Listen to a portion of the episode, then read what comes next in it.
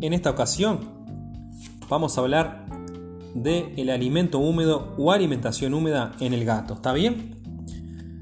Se sabe que el animal no es una especie que se caracterice por beber mucha agua, todo lo contrario.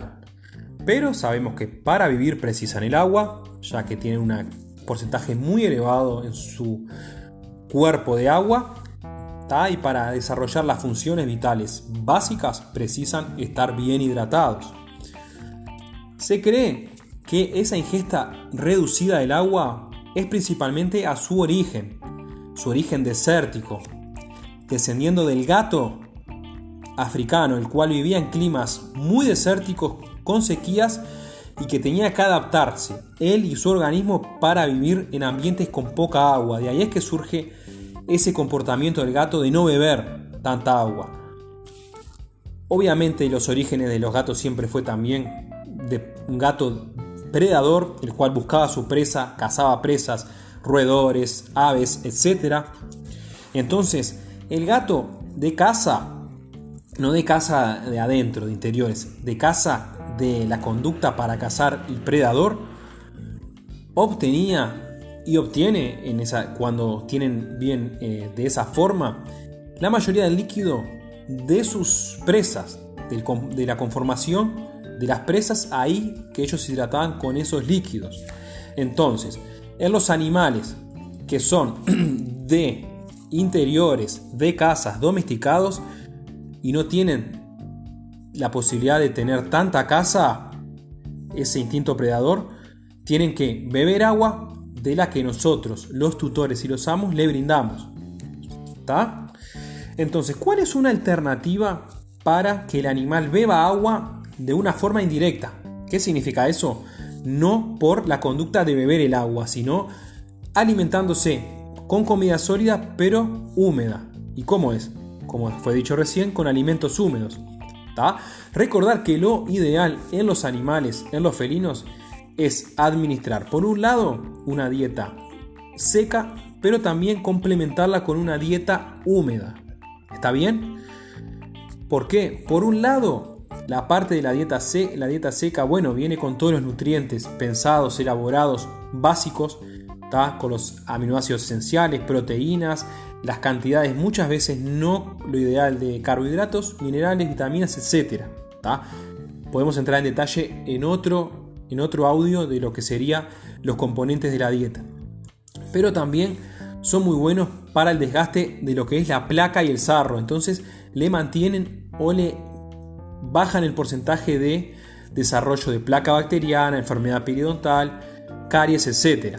¿Está bien? Y el alimento húmedo le aporta, obviamente, un porcentaje mayor de humedad que lo que le aporta la ración seca. Los alimentos húmedos, obviamente, como fue dicho, le aportan, además del líquido, nutrientes y otro tipo de suplementos que son necesarios para el funcionamiento fisiológico normal, lo que es la alimentación diaria adecuada.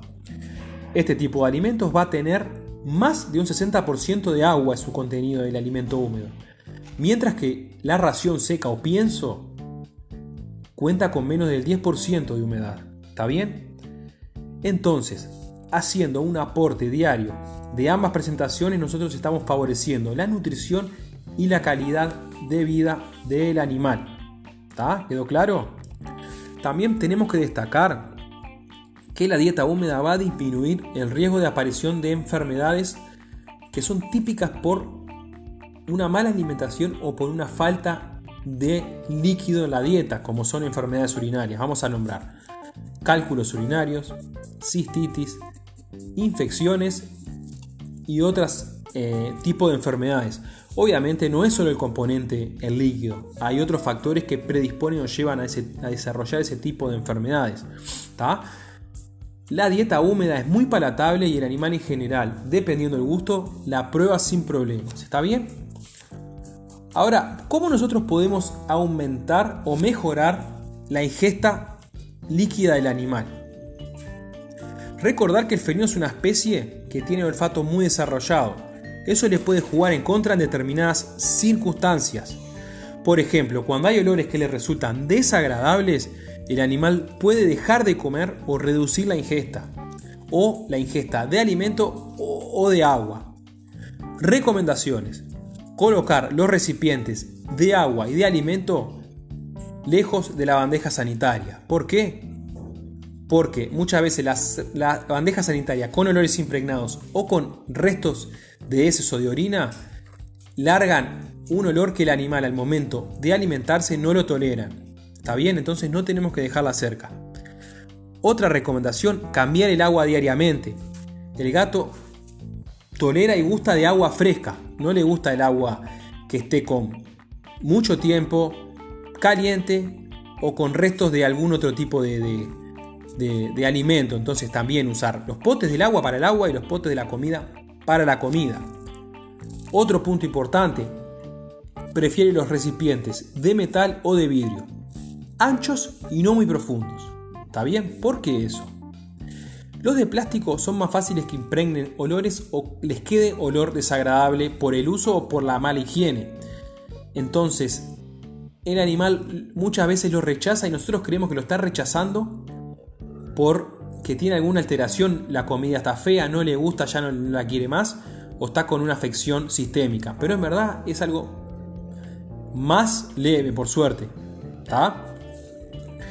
Le gustan los tachos como dije anteriormente, de vidrio y metálicos y que sean anchos hasta el borde de agua, tienen que estar llenos y que no sean muy profundos. ¿Por qué? No le gusta mojarse los bigotes y le gusta tener un panorama de la visual mientras bebe agua o come, ¿tá? por miedo a predadores o amenazas. Entonces, tener en cuenta eso es muy importante, porque si nosotros le vamos a ofrecer agua al animal, ya sabemos que es una especie que bebe poca agua o que no tiene tendencia a beber mucha agua. Entonces, si por lo menos tenemos que brindarle las, lo que tenemos a mano para que se hidrate. Se hidrata con alimento húmedo y se hidrata con una buena oferta y disposición del agua. Evitar los recipientes dobles. Esos que se venden comercialmente, que vienen con dos módulos, uno para la comida y uno para la bebida, el animal no los tolera mucho porque cuando bebe agua si siente olores desagradables o olores a comida, muchas veces no bebe agua, Entonces, tachos separados no tienen que estar unos cada esquina a la otra, pero un poquito no tan pegados.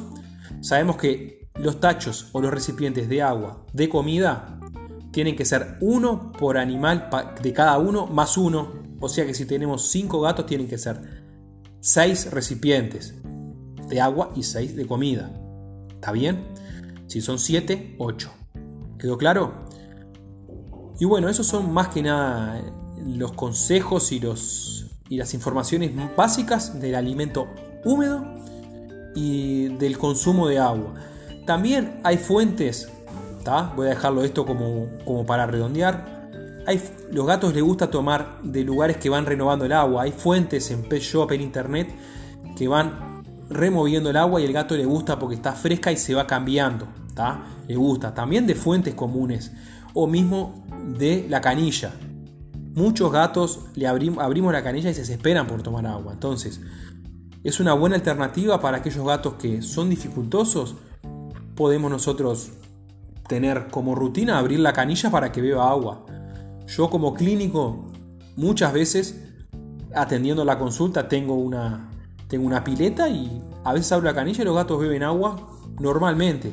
Entonces tener como una alternativa eso. ¿Está bien?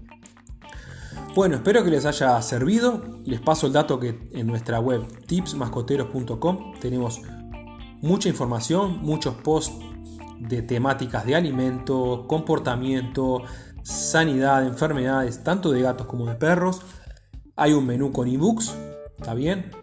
hay un menú con cursos online, nuestros y recomendados, y hay una sección YouTube también que tiene información, que tiene también eh, diversos eh, podcasts, ¿está bien?